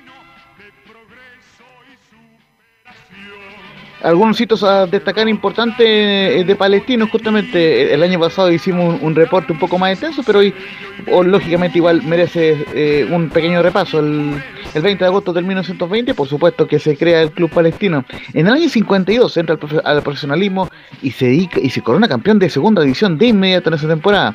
El año 55 fue campeón por primera vez en la serie de honor con el argentino Roberto Cole encabezando el equipo, mm, muchas veces un jugador recordado por Carlos Alberto Grau, y de hecho eh, Luis Dimas le dedica el trozo del himno oficial. En el año 75, ya lo decíamos, campeón de Copa Chile tras vencer en la final 4-0 a Lota Schwager. El año 76, primera vez que Palestino clasifica una Copa Libertadores. Y el 77, muchachos, ustedes eh, eh, se acordarán porque lo hemos conversado varias veces con Carlos Alberto Grau, es, mm, logró un invicto de 44 partidos entre el 77 hasta septiembre del 78, el más extenso de la historia del fútbol chileno. Eh, también, eh, por cierto, el año 78, Palestino se corona campeón en ese recordado partido 3 a 1 ante Colo Colo, con goles de tiro libre de Manuel Rojas, cabezazo de quién más que Don Elías Figueroa y autogol de, de Marcelo Pacheco, con un título que no solamente fue importante porque mm, lo ganó eh, Don Elías, sino también porque dirigía a Copolicampeña y además Miguel Nasur eh, logró un hito que solo igualaría después eh, Arturo Sala, que fue campeón como jugador y como dirigente del cuadro de Palestino. Recordemos, Miguel Nasur era presidente de Palestino el 78. También, eh, por, eh, por cierto, Oscar Fabián se coronó trigoleador del fútbol chileno, 23 goles el 76, 34, 77 y 35 goles el año 78. Por cierto, 79, eh, eh, Palestino llegó a las semifinales de Copa Libertadores, un, un- hito importante cuando se jugaba en ronda eh, de grupo, las semifinales. El 86 fue subcampeón eh, tras perder ante Colo Colo esa final, esa definición. El año 88, el 7 de septiembre, quedó la inauguración del Estadio Municipal de la Cisterna con una derrota ante el Puebla de Jorge Aravena, pero ese año se inaugura el Estadio Municipal de la Cisterna. Eh, por cierto, el, año 88 lamentablemente sufrió su último descenso a la primera vez, pero el 89 logra ascender junto a la U, recordemos, eh, temporada histórica, cuando ascendió también el cuadro azul. El 2008 eh, perdió la final de clausura con Lucho Murri como técnico, en la final partido de vuelta ante Colo Colo. Y ya el 2015 perdió final de Copa Chile ante el cuadro de la UD Conce, pero eh, en ese año 2015 volvería a los torneos internacionales, a la Copa Libertadores de la mano de Pablo Gué, y el 2016 logró la mejor campaña de su historia el palestino en cuanto a la Copa Sudamericana, tras llegar a cuartos de final de, la, de esa Copa con el Nico Córdoba, eliminando entre otros al Flamengo de Brasil. Y lo dicho, el 2018 fueron campeones de Copa Chile el cuadro de Palestino, el 17 de noviembre fue eh, esa victoria 3 a 2 en la vuelta ante el Audax it- eh, italiano, fue 1-0 en la ida y por supuesto con los goles de Matías Campo López, César Cortés y de Luis Jiménez. Y el último hito eh, que le repaso desde Palestino, un jueves 10 de mayo del año 2018 fue la visita del presidente de Palestina, Mahmoud eh, Abbas, quien visitó el estadio municipal y se reunió con Jorge Huawei y otras autoridades en el estadio municipal de la cisterna. Esto fue el, informe eh, de la colonia, hoy más bien enfocado en Palestino, que vi- visitará, por cierto, a Ñublense este día sábado en el estadio Bicentenario Nelson Oyarzún de Chillán a las 2 de la tarde. Los otros clubes de colonia, Agota visitará a Curicó el sábado a las 7 de la tarde y Unión Española será forastero ante Cobresal el domingo a las 11 de la mañana en el cobre de El Salvador, muchachos. Ok, gracias Laurencio, muy amable como siempre. Vamos a ir a la pausa, Anselmo, y volvemos con Lau y la Católica.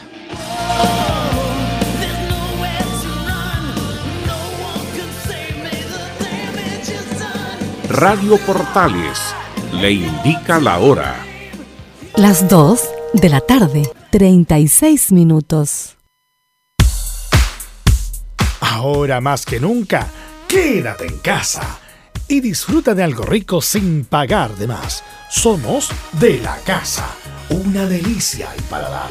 Conoce nuestra variedad de waffles, sándwiches, empanadas de horno y mucho más. Contáctanos vía WhatsApp al más 569 5018 3008. Atendemos todas las tarjetas de crédito y red compra. Infórmate más en nuestras redes sociales, en Instagram y Facebook. Recuerda, somos de la casa, una delicia al paladar. Durante esta emergencia sanitaria, realicemos actividades junto a nuestros niños, niñas y adolescentes. Intentemos solucionar los problemas con diálogo y conversando sobre las emociones que surgen estos días. Que ellos confíen en sus padres o adultos cuidadores puede evitar el consumo de alcohol y otras drogas. Si necesitas ayuda, ingresa a senda.gov.cl o llama al 1412. Senda, Ministerio del Interior, Gobierno de Chile. Visita www.radiosport.cl, el sitio web de la Deportiva de Chile. Programas, noticias, entrevistas y reportajes, podcast, radio online y mucho más. Todo lo que pasa en todos los deportes lo encuentras en www.radiosport.cl. La Deportiva de Chile en Internet. Comercial IAC y Compañía Limitada. La mejor calidad mundial en laminados decorativos. Comercial IAC y Compañía Limitada es Vertec en Chile. San Ignacio 1010, Santa Rosa 1779, Avenida Mata 446 y Portugal 501. Comercial IAC y Compañía Limitada es Vertec en Chile. Desde todo Chile. Desde todo Chile. Y para todo Chile. Portales Digital está en todas partes. www.radioportales.cl Un acercamiento electrónico a todo lo que pasa en el fútbol. Escuchas Estadio en Portales en su edición central. La primera de Chile, uniendo al país de norte a sur.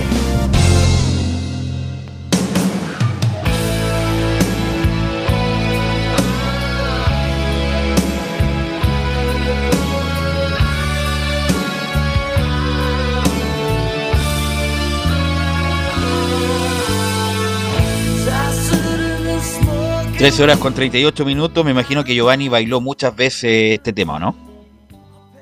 Giovanni.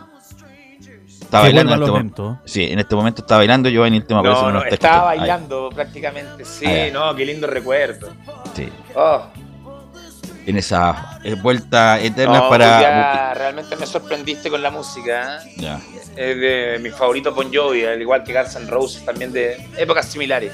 Es claro. es Somos contemporáneos. Bueno, Giovanni, antes de ir con Felipe Holguín, te quiero preguntar por la polémica, en comillas, de la semana, es del rendimiento de Cañete. El Cañete el mismo ha dicho que ha sido bien autocrítico respecto de su rendimiento, que todavía no encuentra el- la sintonía del equipo. ¿Qué me puedes decir de lo que está viendo Cañete en la U? Creo que recién se está empezando a adaptar si es que va a tener la adaptación final. Pero le daría un poco de chance, le daría un poquito de tiempo que se adapte, porque recordemos que con Dubamel no, no jugaba en su posición para nada. Entonces, la U ha subido el rendimiento. Esperemos que Cañete lo pueda subir, porque realmente el torneo pasado fue un aporte al torneo, fue de los mejores jugadores. Pero obviamente, siempre lo hemos dicho, en la U es distinto, con guitarra es distinto en la U, cuesta, muchas veces ese número cuesta, pesa. Y esperemos que Cañete sea la excepción y que no le pese, que pueda lograr lo que se busca con él. Puede imponerse. Oye, ¿quién jugaba en su posición con Dudamel en realidad? Eh, De Paul. Bueno, sí, pero le traen un 10 a un, a un entrenador que no jugaba con 10, entonces fue como ilógico.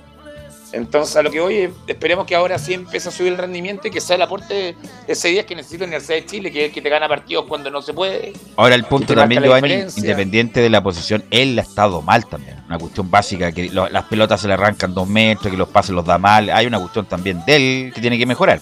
Eso es lo que hay que mejorar, pero también hay veces que el jugador no rinde en la Universidad de Chile, rinde en otro equipo y es figura del torneo, incluso levantan copa, entonces cuesta. Esperemos que Cañete sea la excepción y que no le, no le suceda eso que muchas veces pasa en nuestro equipo grande como Universidad de Chile. De eso y mucho más, Felipe Holguín habló Esteban Valencia el día de hoy porque la- el próximo partido de la U con el dificilísimo, el puntero del campeonato Unión La Calera, Felipe. ¿Qué tal, Velus? Gusto en saludarte a ti y a todos los oyentes nuevamente que nos escuchan a esta hora de la tarde. Claro, hoy habló en conferencia de prensa el huevo Esteban Valencia eh, y también se refirió aparte del tema de, de Marcelo Cañete, que ha sido una tónica eh, a lo largo de las conferencias, eh, que se ha hablado mucho. eh, también salió a respaldarlo, por supuesto. Pero al respecto de- también de lo que tiene que ver con el partido que va a jugar ante un equipo bastante complicado, que es el del Paqui Menellini, el puntero actual del campeonato momentáneamente del fútbol chileno.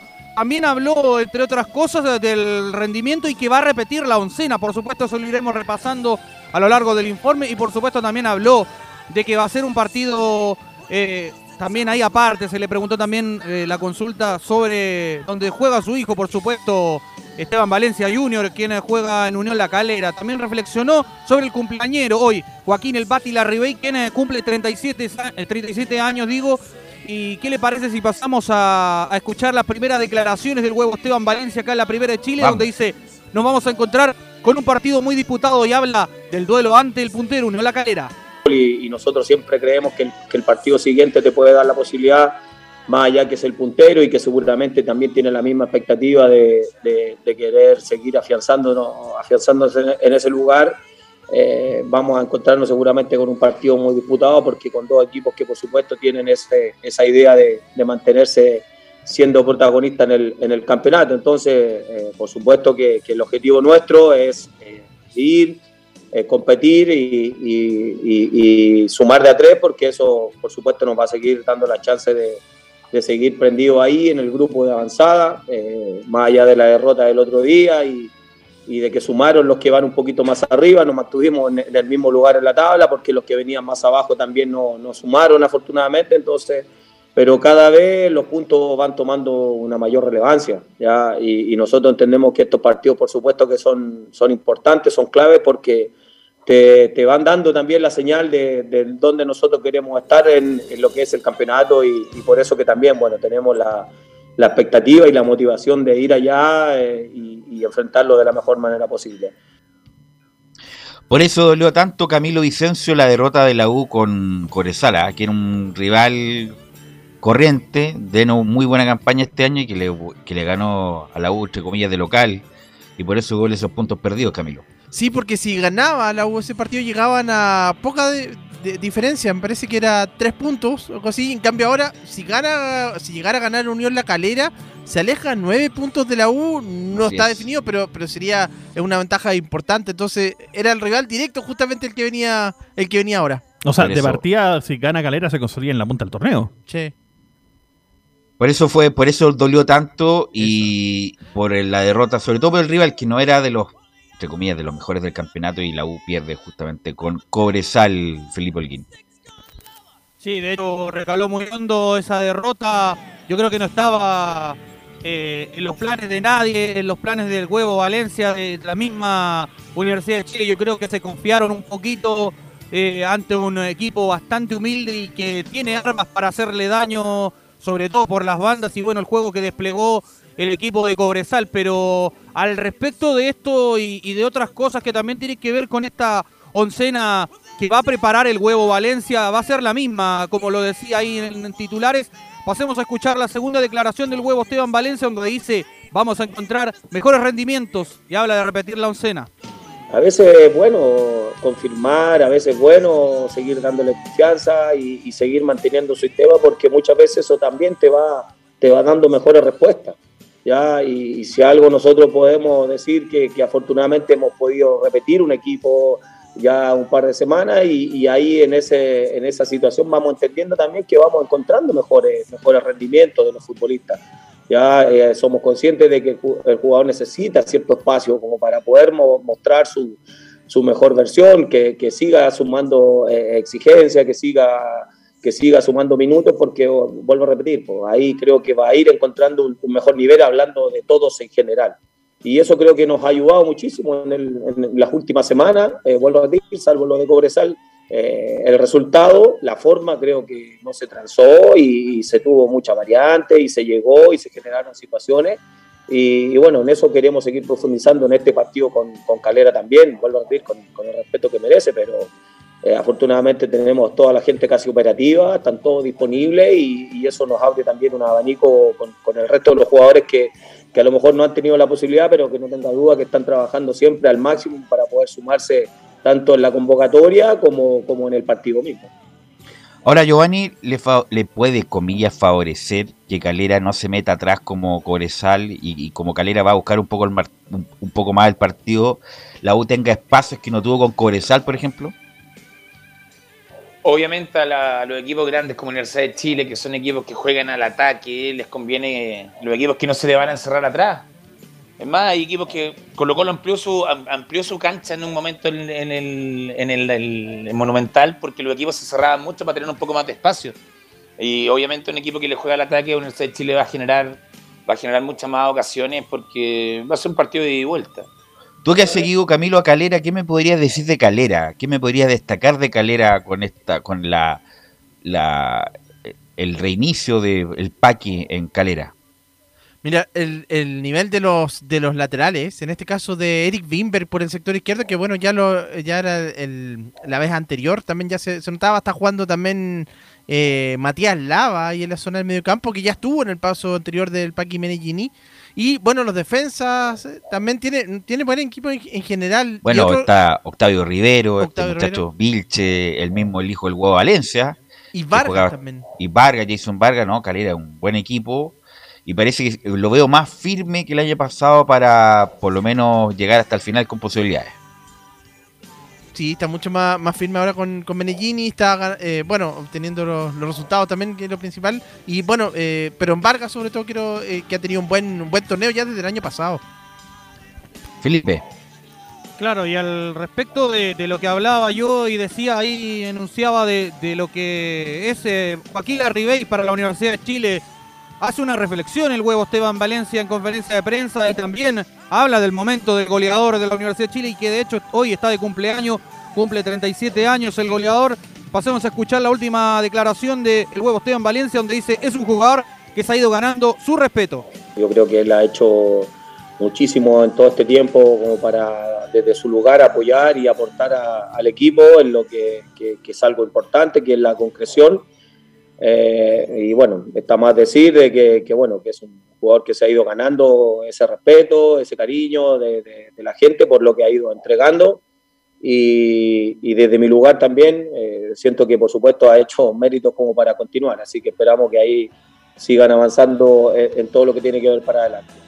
Y lo demás, por supuesto que nosotros como equipo tenemos que tratar de tener mayores variantes ya y no depender solamente de él, más allá de que él, por supuesto, con su capacidad se va generando también situaciones desde lo colectivo en lo que nosotros vamos buscando de- en la generación de juego, y no depender, por supuesto, de un solo jugador. Y ahí ha estado un poco el, el desafío siempre. Ya, eh, pero el hecho de tener al goleador hoy día tiene más de positivo porque también eh, él está en el lugar eh, justo y preciso como para ir concretando las distintas situaciones que el equipo va, va generando.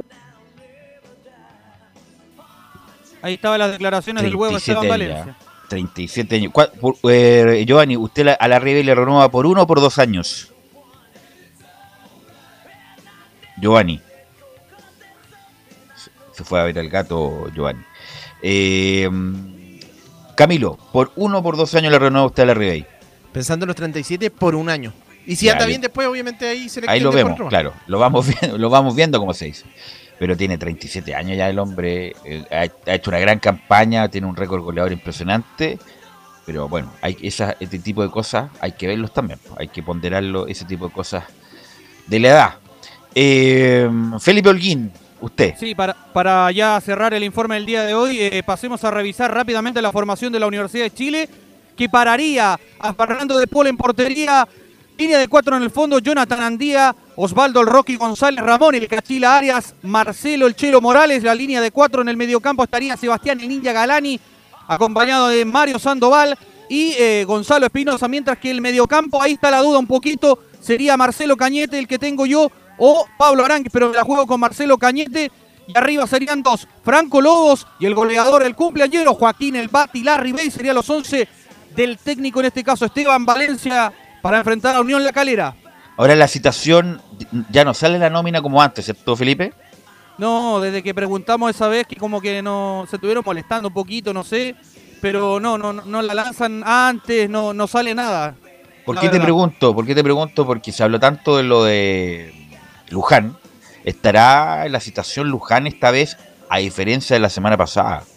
Yo creo que sí, por lo que dijo en la, en la conferencia de hoy día, que todos tenían posibilidad y que estaban todos recuperados, eh, yo creo que sí va a estar Luján hoy día, porque de hecho la gente, hasta la misma gente lo está pidiendo, es un revulsivo que le puede dar esa, esa frescura a la Universidad de Chile, yo digo en los segundos tiempos quizás, desde mi humilde opinión, o eh, de titular, no sé. Ok, gracias Felipe, estaremos, nos escucharemos en la transmisión del domingo. Que tengas buena tarde. Muy buenas tardes, Velus. Ahí estaba Felipe Holguín con el informe de la U. Y ahora con el informe de la Católica, con esto de Poyet, que él habría prohibido los, las selfies después de los partidos cuando ganaba la Católica. Después la Católica, Felipe saca un... Bueno, usted nos cuenta todo este lío entre Poyet, los jugadores, e incluso hasta la- el club sacó un, un Twitter respecto de la, de selfie después de los triunfos. Luis Felipe Castañeda.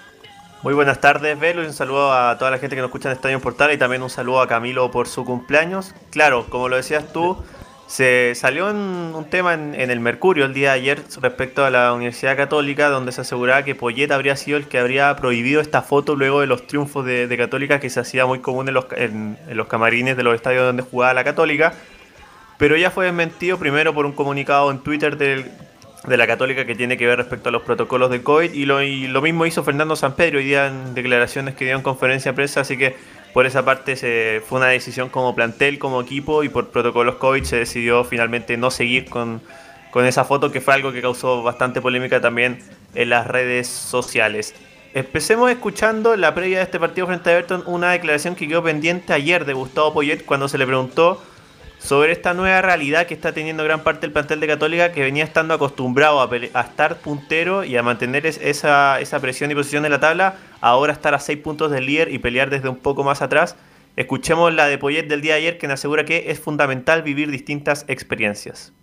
Eh, pa- pa- pasa en todos los campeonatos del mundo, eh, por distintas razones. Eh, hace, no sé, podemos ir a, a Argentina ahora, ¿no? Hasta el año pasado River llegaba a la final de la Libertadores todo el tiempo y ahora no va a llegar. Y los jugadores tienen que lidiar con esa situación y el cuerpo técnico de otra manera y, y estar en el momento. Creo que para la vida, para lo que uno quiere ser como persona, es fundamental tener distintas experiencias de distintas formas. Eh, por ejemplo, acá nosotros tenemos jugadores muy jóvenes que solo han conoci- conocido la gloria.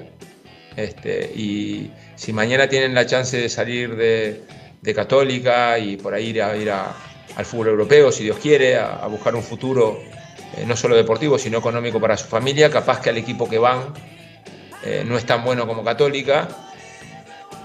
Ahí el balance que se ha gustado bien muchachos sobre esta nueva realidad que viven también muchos jugadores jóvenes de la Católica que venían acostumbrados a, a venir ganando este- estos campeonatos y que ahora están remando desde un poco más lejos en la tabla. Sí, pues Así es, es es un nuevo escenario, Camilo. Un nuevo escenario, por ejemplo, en el caso de Ignacio Saavedra, el más llegó el 2018, en esta época fue titular, campeón los últimos tres años. Que, eh, lo mismo Clemente Monte, bueno, que apareció ahora, Tapia también, todos los que han aparecido en el último tiempo, campeones, y, y ahora están justamente desde el 2017 que no se da este escenario. Así es, muchachos. Y escuchemos ahora las declaraciones de Fernando Samperi, que fue quien habló en la previa del partido con Everton el domingo a las 19 horas en San Carlos de Apoquindo. Escuchamos la primera, donde asegura que es un partido muy importante para terminar la primera rueda.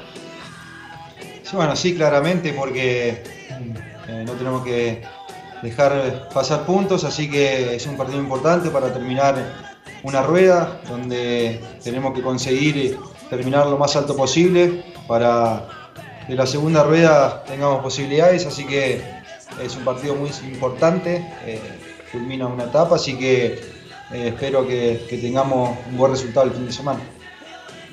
Ahí la declaración de Fernando Sampedri y pasamos a la segunda donde se refirió a todos estos conflictos internos. Recordarán ustedes que incluso se hablaba de que en su momento Sampedri se había peleado con Diego y Gustavo Poyet en los entrenamientos. Bueno, escuchemos cómo está el camarín ahora de la Católica en la voz de Fernando Sampedri. Y no sé, que acá nosotros estamos muy bien y, entrenamos súper bien todos los días para, para llegar bien al fin de semana. El, vestuario o el camarín, como dicen acá, está, está perfecto, así que no, no hay ningún problema. Ahí asegura que entonces no hay problemas en el camarín de Católica. eh, más allá de todo lo que se hablaba las semanas anteriores, ya se fue desmintiendo todo, donde incluso Poyet tampoco se quiso referir. Y lo que hablabas tú, Velus, del tema de la foto, del comunicado, bueno, escuchemos también lo que dijo al respecto Fernando Sampedri, quien asegura que la foto no se hizo más por un tema de COVID. No, bueno, mira, la foto del camarín eh, no se hizo más porque lo decidimos nosotros por el tema del COVID.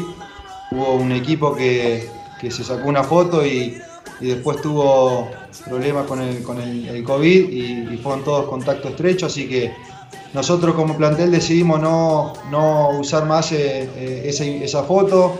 Eh, la verdad que nos hacía muy bien como grupo todo, pero bueno, hoy estamos pasando un momento crítico en ese tema, así que preferimos sacar la foto de, y no hacerla. Ahí aclaraba un poco la, esta polémica de la foto que se hacía tan famosa en los triunfos de Católica, muchachos.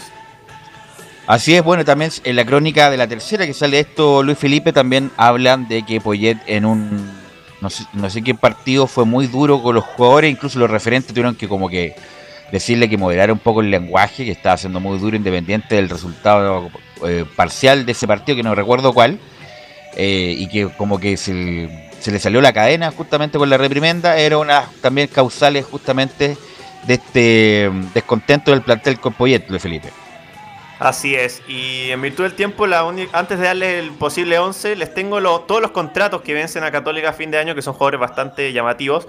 Fue en salida, Agüet, Lanaro, Bonanote, Parot, Silva, Cornejo, Juan Fuentes y Gastón Lescano. Todos vencen contrato en diciembre.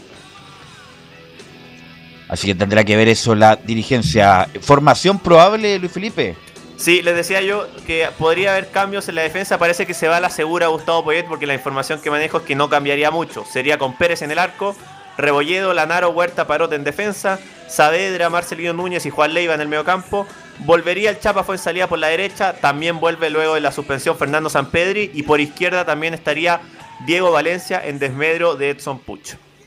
Giovanni, ¿qué me puede decir de lo pasado, de lo que ha pasado con Católica en las últimas fechas? Sobre todo el último partido, aunque no se puede evaluar mucho en ese aguacero allá en el, sur, Giovanni. Eh, Velus, creo que hay un cansancio en Católica, yo creo que más de cabeza que físicamente, y, todo genera, genera los anticuerpos que se están viviendo con, con Poyet, el tema Poyet, que los jugadores, los resultados sobre todo no están acompañando, un par de lesiones, entonces ha sido complicado para Católica luego de todo lo...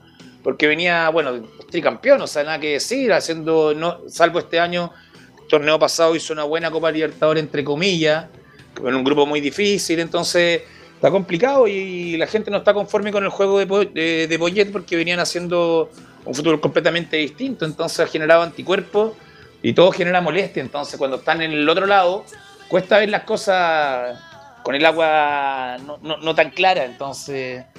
Pero son momentos y creo que Católica va a estar peleando el torneo nacional, sí o sí.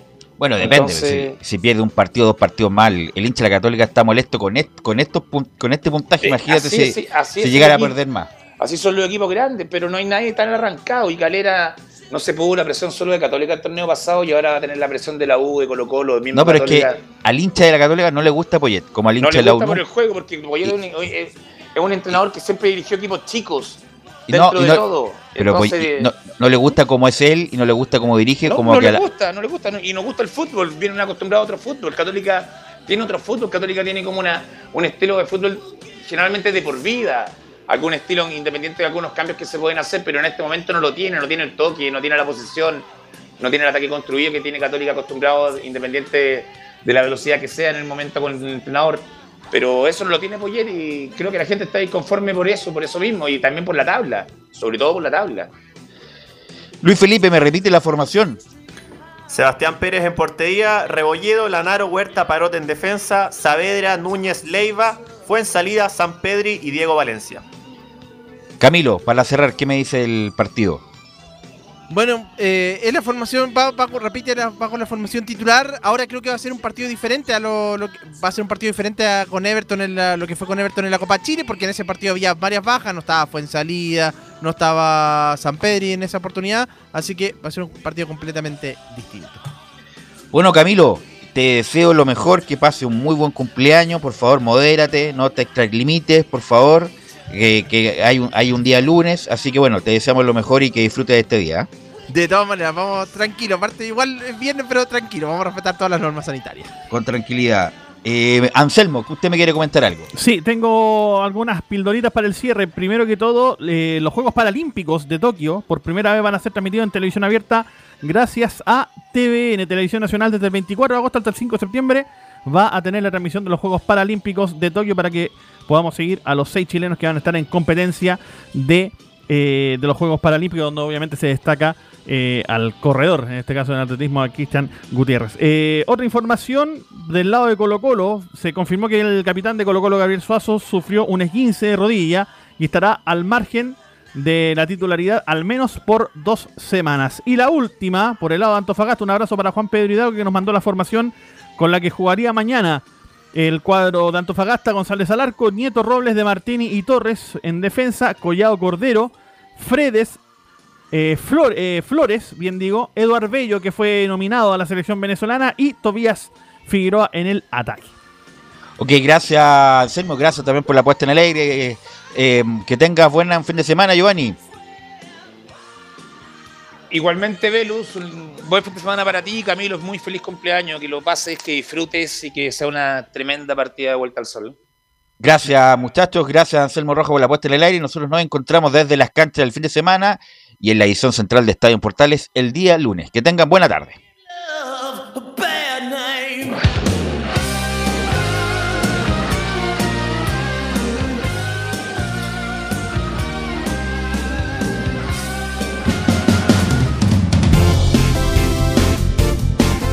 Fueron 90 minutos con toda la información deportiva. Vivimos el deporte con la pasión de los que saben. Estadio en Portales fue una presentación de Almada Comercial y Compañía Limitada. Expertos en termolaminados decorativos de alta presión.